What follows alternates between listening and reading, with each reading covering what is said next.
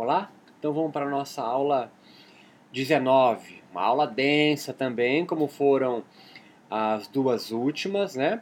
A gente falou aí na aula 17 sobre a relação cleixa e doença, sobretudo com, a, com palavras de Aenga, né? Comparando o cleixa numa parábola aí cristã de Jesus, associando o cleixa ao demônio, ao mal, ao que afasta o yoga do bem, portanto de Kaivalya. E depois tivemos na aula anterior a filósofa da religião Baal Sev, que fez uma comparação, uma crítica em relação aos kleshas e as emoções. É, o yoga, ela diz, é, tem uma proposta de diminuir, a agitação da mente, né, as volições, e só que ela aponta num comentário de Vyasa que a mente é um, é um rio com dois caminhos, né, que flui por dois lados. Né? Um desse caminho da mente flui para o bem e outro para o mal. Assim, se o, o, yoga é a diminuição das volições da mente, mas ela, ela coloca então, a partir do comentário de Vyasa, de uma dos afluentes da mente, vamos colocar assim, aquela que leva para o mal, porque aquela a mente que leva para o bem não deve ser atenuada, deve ser elevada. E aí ela faz uma comparação interessante, é, é, é, é curiosa, mas interessante para o nosso trabalho aqui, que ela compara o, a, os kleshas, por exemplo, o, o klesha do apego a, ao sentimento, à emoção do desejo, é, do, da aversão ao do, ao do ódio, da retaliação, da vingança, o medo da morte ao, ao, ao apego à vida, mas aí a, a, é, ela, ela, ela, traduz isso, né? sintetiza isso a, ao sentimento, à emoção do medo, e do orgulho ao egoísmo. E aí nós fazemos a contraparte. Se os kleshas são o que nos leva para o lado da mente do mal, né? que leva para o que nos afasta da espiritualidade do yoga, que nos afasta para a kaivalya. Portanto, então, é lícito pensar que o seu, seu contraponto, né? É, já que o apego portanto, emoção, desejo, me afaste de Kaivalya, a sua contraparte, ou seja, a simplicidade, o desapego, nos leva para o bem. Se a aversão ou a emoção do nos leva ao ódio, à retaliação, à vingança. A sua contraparte, o amor, por exemplo, nos leva ao bem. E se o medo da morte, né, o medo, nos leva para o mal, a sua contraparte, portanto, a coragem em viver, em viver quem você realmente é, nos leva para o bem. E o orgulho, que nos conduz à emoção do, do egoísmo, a sua contraparte, a compaixão, a empatia, a humildade, o reconhecimento do outro igual a mim, não, não me leve, me leve então para o bem. E aqui? Aqui a gente vai entrar, nós vamos discutir então é, a última singularidade ou uma última crítica, no sentido não de negatividade, mas uma crítica no sentido de observação, de olhar, de perspectiva sobre o Klesha é, na sua aproximação contemporânea ao estresse. Então, na ciência da religião, pesquisas revelam a ocorrência do entrelaçamento como a gente apontou com a Enger em outras, em outras aulas, da doença com o sagrado, da medicina com a religião, da cura com a salvação, a libertação, em diversas religiões. E aí nós temos Robert Fuller, temos Laplatine, que no, nos corroboram disso, não estou falando sozinho. A cientista Sarah Strauss corrobora essas aproximações com o yoga moderno, esclarecendo que o yoga moderno, que no yoga moderno a doença seria uma espécie de, de um sintoma, um sentir-se mal, uma angústia ou uma dor incorporada, né? incorporada no corpo, talvez um mal-estar. Dessa forma, é legítimo explorar o provável diálogo estabelecido ou se estabelecendo modernamente entre as noções da experiência do mal, angústia, dor, klesha, e de certas emoções nefastas, como fez Balsev. E ou o conceito de estresse, que hoje no, no, no, no mundo contemporâneo o estresse acabou virando como sinônimo do grande mal do século passado. Originado na obstrução, essa é a perspectiva é, yógica que nós vamos construindo. É, por que, que o estresse causa o mal? Porque ele obstrui a, o, o livre fluir de prana e devido aos bloqueios psicofísicos, como a Engar e outros líderes do yoga que já citamos também descreve. Então, uma, uma, uma, numa análise última da manifestação da doença no corpo, os, os yogis modernos e, e, e, percebem ou interpretam isso como uma, um, é, uma influência dos corpos sutis no corpo mais denso, no corpo físico, por um, uma dificuldade, um bloqueio na energia prânica, e isso levaria então a, a doenças psicofísicas. Segundo Hall, um, um cientista religião, é, mas corroborado por outros pesquisadores, os kleshas poderiam estabelecer hoje uma correspondência ao agente estressor ou estresse propriamente dito. Nas entrevistas que, que eu realizei para essa, essa, esse trabalho, que nós vamos elencar no capítulo 4, é, também me conduziu a essa mesma, é, essa mesma interpretação, né? que o estresse parece estar muito ligado aí ao que nos conduz ao mal, que nos conduz aos kleshas, ou que nos impede a caivalha. Né? Era muito comum ouvir que o estresse é, dificulta a experiência do samadhi, por exemplo. É, então, assim, é, como o klesha pode vir a ser é, é, correlacionado ao estresse, a experiência dolorosa ou o próprio sofrimento espiritual advindo dos nocivos comportamentos dos kleshas também podem vir a advir do estresse.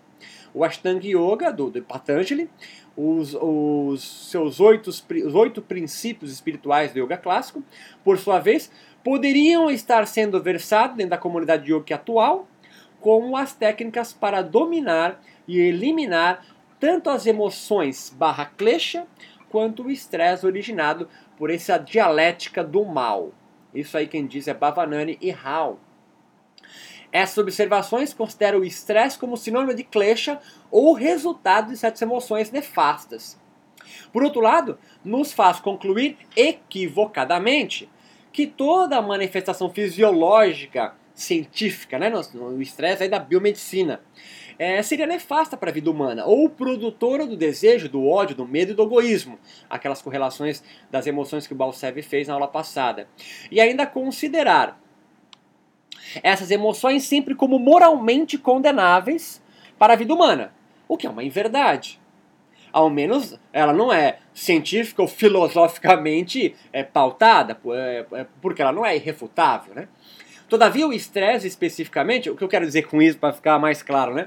É, eu não consigo afirmar que o desejo, o ódio, o medo, o egoísmo sejam em todas as camadas da, da humanidade, da sociedade, das pessoas e todas as culturas a causa da, da, da, da não ascendência espiritual daquele povo. Eu não, eu não posso afirmar isso eu posso afirmar, eu posso dizer que neste micro-universo, nesta cultura onde o yoga está imerso modernamente, contemporaneamente, talvez é legítimo eu, eu pensar agora que talvez essas emoções, o estresse, é, possa ser a causa, os preceitos é, éticos de um yogi imaginar-se afastando-se de Kaivalya do seu objetivo último. Tudo bem? Estamos juntos nisso?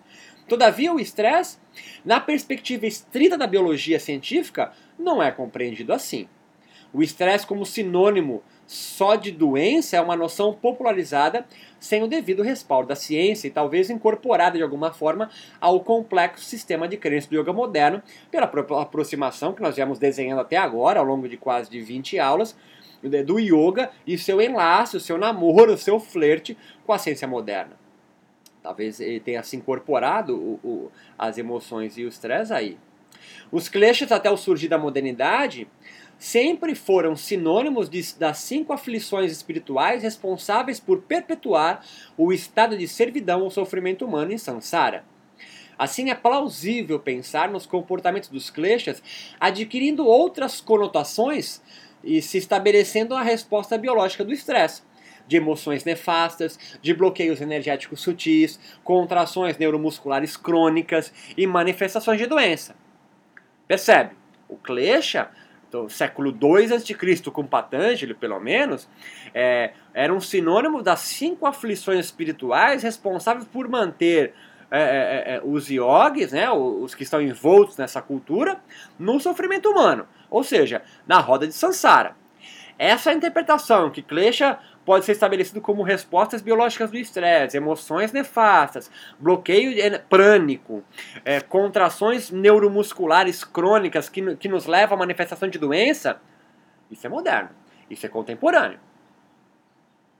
Não quer dizer que seja errado, uma inverdade, mas é uma interpretação moderna. Ah, mas eu não gosto disso. Você não tem que gostar. É isso. É uma fotografia, é um fato é, é, acontecendo agora. E isso é bem fazejo. Porque se o yoga se mantivesse estático, com os seus mesmos preceitos éticos, morais e doutrinais é, de Patanjali, no século II a.C., de uma Índia estratificada em castas socialmente, onde os brahmanes mantinham o controle sobre os demais. Numa cultura ocidental, como nós vivemos hoje, ele, já, ele não existiria. Você hoje não estaria ouvindo essa aula. Você hoje não iria, segunda, quarta e sexta, na academia fazer yoga num, com um tapetinho de borracha. O yoga é vivo hoje porque ele se ressignificou, ele se reinterpretou para se manter atual. Isso é um fato. O yoga se imbricou com a medicina, o yoga foi levado a laboratórios de, de fisiologia para se analisar dos benefícios terapêuticos do, do, do asana, não pelo o, o homem ocidental profano, não. É, o primeiro que fez isso foi com o Volayananda, é um, é um suami importante isso já começar a ficar um pouco mais claro e, e, e nós termos já um, mais um, um senso crítico um pouco melhor. Você gostando ou não, esse é o panorama. Por isso que eu volto a dizer, alguns yogas nas minhas entrevistas consideram-se responsáveis por resgatar a tradição e a essência do yoga. E tudo bem, nós vamos ver que isso faz parte. Isso faz parte desse, dessa estrutura no qual é, arregimenta, é, é, é mantém os limites do que é yoga. Vamos à frente, isso retorna. É, por força, talvez, da agitação das grandes cidades urbanas, local este aonde o yoga moderno se populariza, ou, né, como eu disse, o estresse pode estar sendo associado como grande causador das moléstias do mundo. Por isso, fonte das nefastas emoções de ódio, egoísmo, desejo, medo. É, mas, se o estresse causador de doenças, é uma construção moderna e nasce do seu encontro do yoga com a fisiologia biomédica e anatômica, não só da fisiologia, mas da anatomia também, é, são construções contemporâneas pautadas também no senso comum. Então vamos é, adentrar ao estresse biológico. Quando eu falo estresse biológico, significa o estresse compreendido pela biologia, não pelo yoga. Em 1916, o fisiologista norte-americano Walter Cannon apresenta pela primeira vez o termo estresse, 1916. É, num artigo publicado na revista Nature, uma revista de renome internacional, no intento de elucidar uma resposta fisiológica natural de emergência dos seres vivos, contida na, na sua na, na, na, na teoria, no qual hoje é clássica, de Cannon, teoria de luta ou fuga. Resposta do estresse. Em 32, o mesmo autor denomina de homeostase. Homeo, estado, né, é, é, é, equilíbrio, né? Estasis, estado. Estado de equilíbrio, então, homeostase. É, ou seja, a capacidade do organismo em preservar um conjunto de mecanismos regulatórios que mantém a constituição do seu meio interno dentro dos limites adequados para a sua sobrevivência, que pode ser rompido em situações de estresse como a hipoglicemia, um leão correndo para nos atacar, ou uma fatura vencendo é, de banco é, por uma dificuldade financeira. Então vou dar uma, vou voltar aqui. Em 32, o mesmo autor que desenvolveu uma teoria de luta-fuga que descreve a resposta natural, fisiológica do estresse, ele é, é, é, denomina de homeostase a capacidade de qualquer organismo em preservar um conjunto de mecanismos que regula a sua vida para a sobrevivência, mas que essa homeostase ela é rompida em situações de estresse. Então você tem uma homeostase, uma frequência cardíaca batendo em 60 batimentos por minuto, e aí você começa a correr, e a corrida é um estresse, então a frequência cardíaca sobe. Então você rompe essa homeostase da frequência cardíaca por um agente estressor e a sua frequência cardíaca sobe. Você rompeu a homeostase. Aí você começa a correr durante 30 minutos e sua frequência cardíaca estabiliza em 132 batimentos por minuto, sei lá. Você mantém isso por mais uns 15, 20, 30 minutos. A sua homeostase foi restabelecida numa frequência cardíaca um pouco mais alta.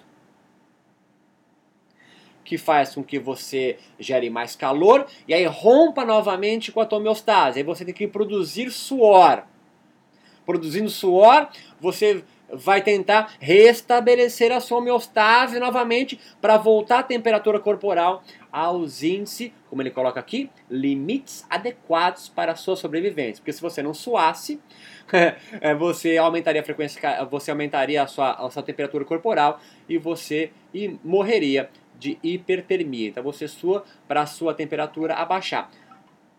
Ah, o que você está falando, Beto, tem a ver isso com yoga? Tem, tem tudo a ver, né? mas o conceito aqui é importante você entender. Homeostase é um estado que regula a sua homeostase, que regula a sua fisiologia, regula você num equilíbrio para você não morrer. E sempre que um agente estressor, calor, corrida, frio, dor, age em você, ele rompe essa homeostase e seu corpo então vai lutar para restabelecer a homeostase novamente. Você fica nisso 24 horas, mesmo dormindo, você fica lutando para manter essa sua homeostase equilibrada. Assim, o conceito de homeostase é um estado psicofísico ideal, nunca alcançável, pois nosso organismo está a todo instante numa luta intensa de busca pelo equilíbrio dinâmico de suas forças. Estado este, de homeostase, só alcançado definitivamente na morte. Quando acordamos, por exemplo, depois de 8 horas de sono, nossos níveis de glicose estão baixíssimos, o que denominamos de hipoglicemia. Por isso, em desajuste fisiológico e rompimento com a homeostase, estamos longe dos níveis ideais de homeostase e de, de glicemia, de açúcar no sangue. A hipoglicemia aciona o nosso eixo do estresse, resposta de lutofuga, e mecanismos fisiológicos regulatórios inatos entram em ação, Neste momento, até tomarmos nosso desejum, nosso café da manhã, a fisiologia humana busca mecanismos compensatórios ao agente estressor fome e hipoglicemia, falta de açúcar no sangue. Em outras palavras, ele busca mecanismos compensatórios para restituir o estado fisiológico ideal e utópico de harmonia da homeostase, entre aspas, né, para não ficar redundante. No estado estressante hipoglicêmico, portanto, o pâncreas inibe a secreção do hormônio insulina, responsável este por transportar a glicose do sangue para a célula, e aciona o seu antagonista, o hormônio glucagon. Não temos culpa quando nascemos, esse nome já existia. O glucagon, secretado pelo pâncreas, por sua vez, vai direto ao fígado, quebrar, degradar o glicogênio. São moléculas de, de, de, de, de açúcar ou de de carboidrato, não pensa em glicogênio, estocado e ofertá-lo na forma de glicose. Ele pega essa molécula grande de glicogênio, quebra e transforma em moléculas pequenas de C6H12O6, a menor parte molecular do glicogênio. Quando este processo atinge níveis satisfatórios de glicose circulante no sangue, quimioreceptores, receptores químicos de glicose em todo o seu corpo, informam ao sistema nervoso central que o nível de glicose voltou ao seu estado ideal, e aí o sistema nervoso central inibe o, o, hormônio glucagon e aciona novamente o hormônio insulina a entrar em ação para transportar essa glicose circulante no sangue dentro da célula. E assim restabelecer a homeostase desse, desse sistema, jogando então glicose para dentro da célula que quando você acordou estava gritando, estava gritando, estava gritando que precisava de mais açúcar. E o seu cérebro também. Mas o processo continua pois no desejum os sistemas digestórios são acionados e após alimentar-se, o fígado precisa processar as gorduras e carboidratos excedentes na forma de glicogênio no fígado, aguardando um novo momento de hipoglicemia. Em suma, apesar da exaustiva descrição acima, relembrando os meus tempos de professor de fisiologia e educação física, o que saliento é a presença constante do estresse mal e da homeostase bem. Bem oposto ao mal. Atuando nesse teatro do corpo, no qual os yogis podem ter ou podem estar transplantando, não somente como metáfora, como vimos até então, da linguagem neutra da fisiologia biomédica que eu descrevi acima da ciência, para uma simbologia espiritual da sua fisiologia, sutil ou metafísica. É lícito supor que o klesha, como estresse ou emoções específicas, é uma narrativa religiosa moderna do yoga. Eu sei que a descrição acima foi até pentelha para quem não está acostumado na linguagem fisiológica, mas é proposital. Para você entender é, a complexidade desse mecanismo que é você, não é o seu corpo. Você não habita um corpo, você é o corpo. Essa, é, essa complexidade que é o seu corpo e como a homeostase e o estresse lutam 24 horas dentro de você para manter um, a busca por um ideal utópico, né? um ideal no qual a homeostase não mais se manifesta. Eu tô, eu tô, eu tô, eu tô, tô enfatizando isso porque essa questão de homeostase, de estresse, eu vou resgatar ela para a linguagem moderna que os yogis vêm fazendo sobre isso e a relação com estresse e mal é, e o que os afasta da Kaivalya e a e Kaivalya se, se juntando mais à frente a esse conceito biológico da homeostase, desse equilíbrio é, dinâmico e perfeito em harmonia do nosso corpo. Hansel, em 36, um outro fisiologista importante, concordou com os trabalhos de Walter Cannon, mas ampliou a concepção de estresse, classificando-a em três fases. E é aí que entra o estresse como algo deletério. Vem comigo. A primeira fase do estresse é a fase de alarme. É quando o organismo reage instintivamente a um agente estressor, qualquer na resposta de luta ou fuga e rompe a sua homeostase, esse equilíbrio dinâmico do organismo, como exemplo da hipoglicemia. A segunda fase é a adaptativa do estresse. Manifesta no, no momento em que o organismo gera uma resposta satisfatória, como suar no calor, e equilibra novamente o, esta seu estado homeostático. A última fase é a fase crônica do estresse. É um estado em que a resposta fisiológica ao agente estressor não é suficiente ao organismo retomar seu estado homeostático normal, ideal. Segundo Sale e Cannon, mas ainda válido na atual fisiologia, será somente na terceira fase, a fase a crônica, em que o estresse, como resposta orgânica natural, poderia refletir negativamente sobre a saúde do organismo e, inclusive, desenvolver respostas emocionais negativas à saúde deste indivíduo como o medo, a raiva, a fome e a dor. Impossíveis de não serem associadas na interpretação de Balsev.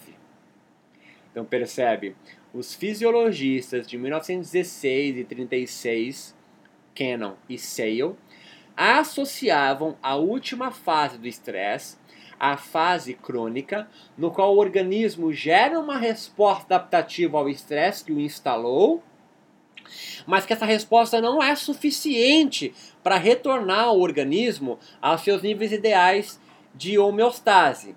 Por exemplo, você vai correr, frequência de 60 para 132, mas você não consegue manter uma frequência de 132, sei lá, numa corrida por 30 minutos. A frequência começa a subir, subir, subir, subir. Por que sobe, Beto?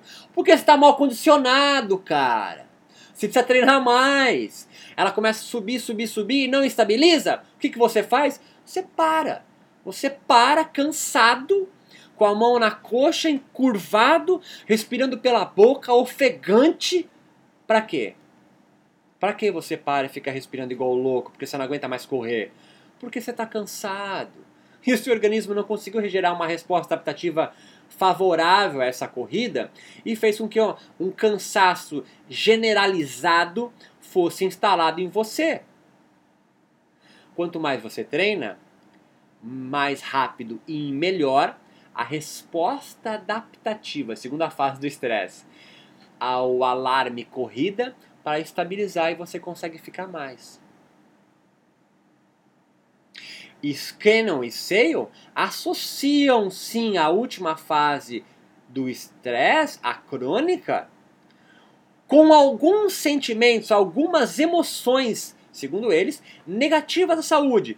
Quais são as emoções que Cannon e Sale Seio, grandes fisiologistas da biologia ocidental, correlacionaram ao estresse crônico medo, raiva, fome e dor.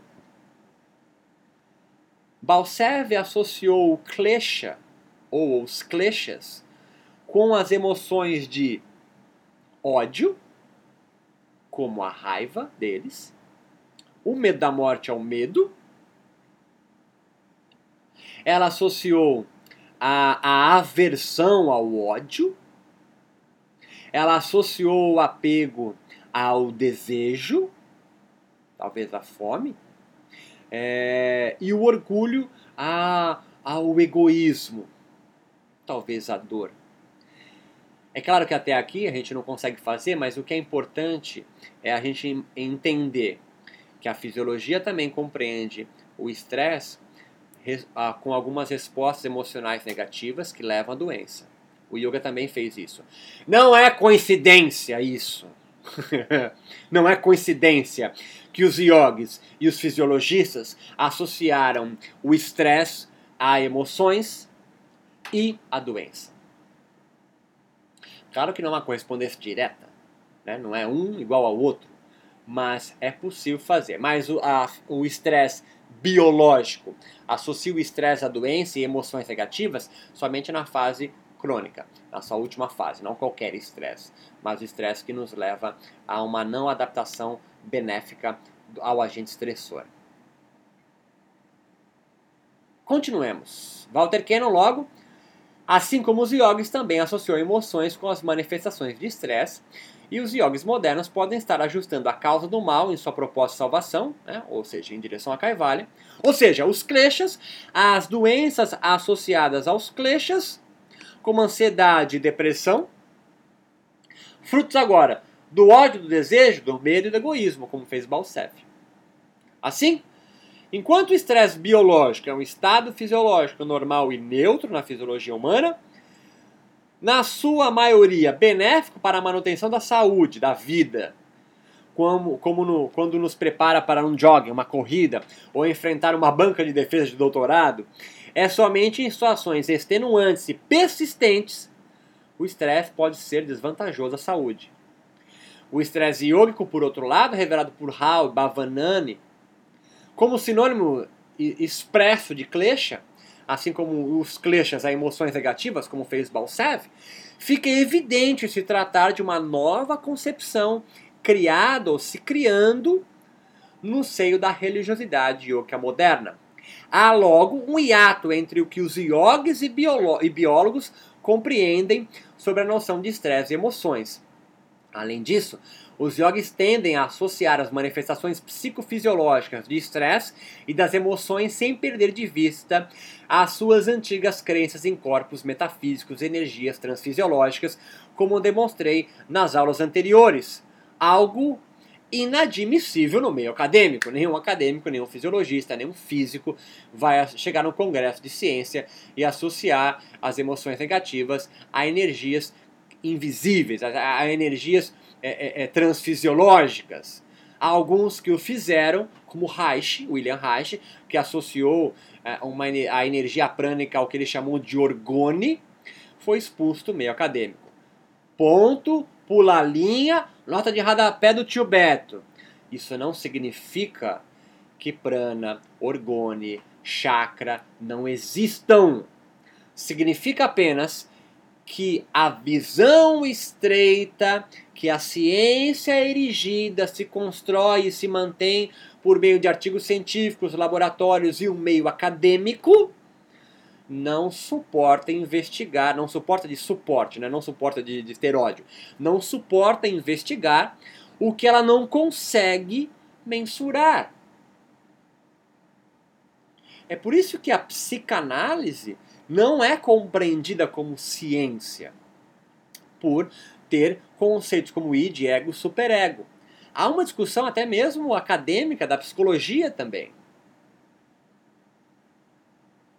A ciência não é a verdade do mundo, é isso que eu estou querendo dizer para você. A verdade, é, a ciência é apenas uma perspectiva, é uma forma de enxergar o mundo. E o yoga? O yoga é outro, que faz parte de um complexo chamado religião ou espiritualidade. Religião e espiritualidade enxergam o mundo de uma forma, ciência eh, enxerga o mundo de outra forma, filósofos enxergam a mesma imagem de outra forma, artistas enxergam e interpretam a, a mesma realidade de outra forma, assim como os mitos e também a cultura popular. São formas distintas de interpretar perceber e ver o mundo. Dois fatos interligados, vou acabando, podem esclarecer melhor a contenda que busca expor entre o cenário aparentemente sereno que envolve yoga e a ciência. A primeira diz respeito à resposta psicofisiológica de relaxamento que a ciência propala como resultado empírico dos ritos corporais yogis modernos. Portanto, uma resposta cientificamente antagônica do relaxamento ao estresse biológico, mas de estreita relação com a ideia de homeostase revelada anteriormente. E a segunda reside na, per na permanência das crenças em energia transfisiológica, sobretudo prana, entre os yogis modernos. O relaxamento, resultado inequívoco das práticas yógicas que a ciência investiga, pois legitimado pela fisiologia, pela anatomia ocidental, e a crença em energias transfisiológicas são peças-chave na elucidação da questão que eu venho construindo algumas aulas da relação entre klesha, estresse, emoções nefastas, ignorância, doença e versus kaivalya, homeostase, conhecimento e ascendência espiritual. Então aqui, meu amigo, eu vou amarrando as nossas duas ou três aulas anteriores que eu venho discutindo sobre Klesha. Eu estou trazendo aqui para você agora um dado importante que eu amarro no final da próxima aula. Que o Klesha está ligado ao estresse, o Klesha pode estar sendo associado a emoções negativas, mas algo é inequívoco. Os Kleshas, como empecilho do yoga, a ascendência Kaivalya, a Samadhi, vem se corporificando. Ele sai do mundo das ideias, do mundo ético, de apego, aversão, medo da morte, orgulho, algo como um preceito ético que um yogi não deve é, é, se enredar na sua vida cotidiana, e se corporifica. Não estou entendendo, Beto, estou amarrando, vou acabar aqui. Eu estou querendo dizer para você que você agora como um yogi moderno, contemporâneo, do, do mundo atual, você não precisa mais ficar analisando a sua vida. Me acompanha, calma. Você não precisa ficar mais analisando a sua vida se este comportamento, se essa resposta que você deu foi, a, foi é, certa dentro desse preceito ético é, é, é, é que envolve os clientes. Será que eu fui apegado? Será que eu, eu tive medo da morte nesse, nesse meu comentário? Será que eu fui muito orgulhoso? Será que eu tive um comportamento aversivo agora? Você não precisa mais pensar nisso. Porque a resposta a esse comportamento do klesha reflete no teu corpo e você se percebe em estresse. Você olha para o seu corpo e vê: estou doente. Estou ficando muito adoentado esses últimos meses. E aí automaticamente você associa isso a a minha vida está sendo, é, talvez esteja sendo é, levado por comportamentos associados aos clichês. Isso tem me levado a uma ignorância de mim mesmo. Isso tem feito com que é, a, a, a, energia não flua e eu manifeste doenças psicossomáticas. O que, que eu faço então para sair disso? Eu me livro do estresse. E como que eu me livro do estresse? Fazendo com que minhas práticas rituais do yoga corporais me levem ao antagônico do que é o estado fisiológico corporal do estresse. Qual é? Relaxamento. Relaxamento é o inverso do estresse. Sempre em relaxamento, você está num nível de homeostase perfeito. Em relaxamento, o estresse não se manifesta em você. Se você está relaxado e todas as pesquisas com, eh, científicas com yoga le, nos levam a, a, a, a, crer, nos demonstram empiricamente que a prática do yoga nos conduz a um relaxamento muito profundo, nenhuma aula de yoga do Aenga, do Ashtanga Vinyasa Yoga, do Hatha Yoga clássico, todas elas. A última postura é Shavasana. A última postura é a postura do morto. E quando que a gente atinge o estado de homeostase, o tópico permanente? Só na morte. Não é coincidência isso, meu querido. Na próxima aula a gente adentra e discute um pouco mais o conceito de relaxamento da biologia e como ele pode estar sendo reconfigurado, compreendido, ressignificado, reformado dentro da perspectiva yoga moderna.